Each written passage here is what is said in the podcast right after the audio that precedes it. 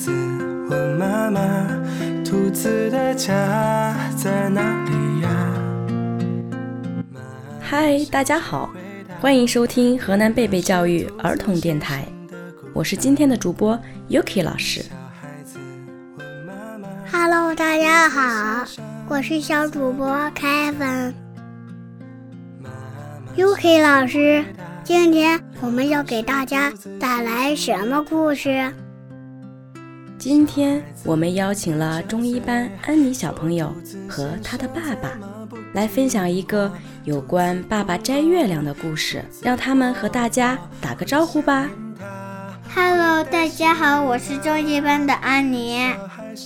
Hello，大家好，我是中一班安妮的爸爸。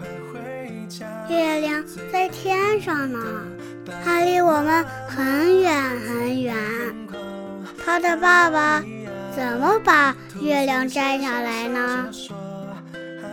到底小茉莉的爸爸能不能摘到月亮呢？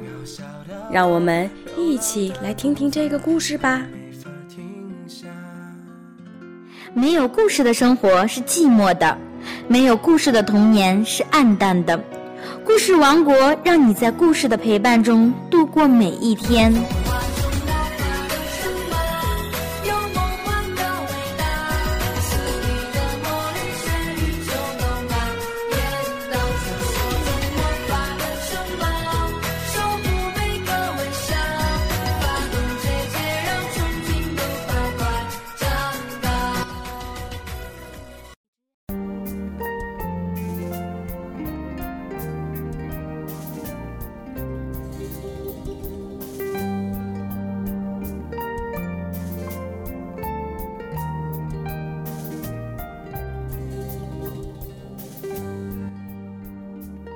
有一天晚上，小茉莉正要上床睡觉，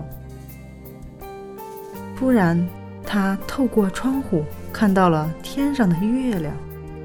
月亮又大又圆，看起来距离小茉莉非常非常的近。好想跟月亮玩呀！小茉莉说着，把自己的小手向月亮伸去。可是，他伸啊伸啊，怎么也够不到月亮。爸爸，你把月亮摘下来好吗？他对爸爸撒娇说。于是，爸爸找来一个好长好长的梯子，然后爬到一个很高很高的山上。他把长长的梯子搭在了高高的山顶上，不停地往上爬着爬着。终于，爸爸爬到了月亮上。我的女儿特别想和你一起玩。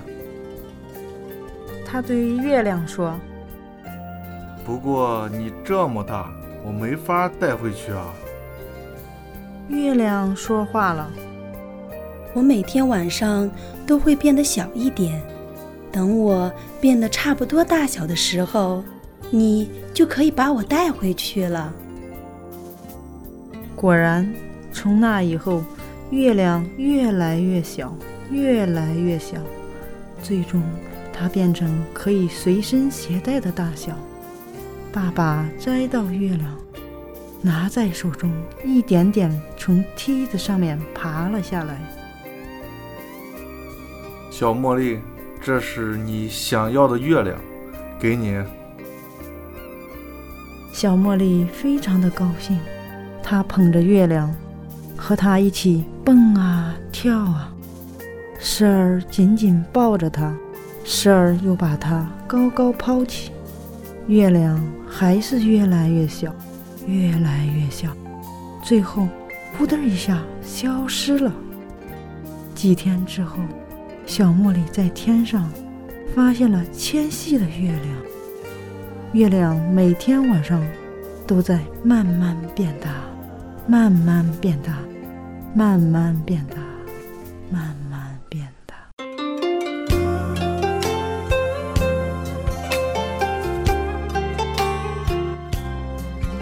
哇月亮慢慢变小了。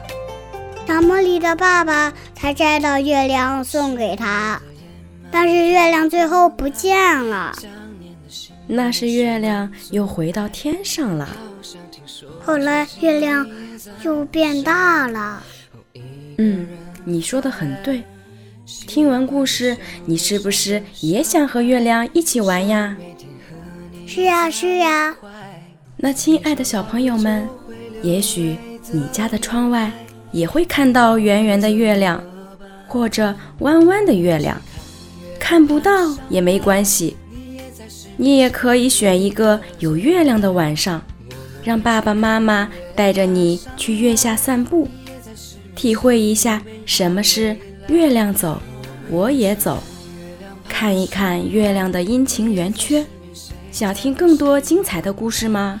请继续关注河南贝贝教育儿童电台。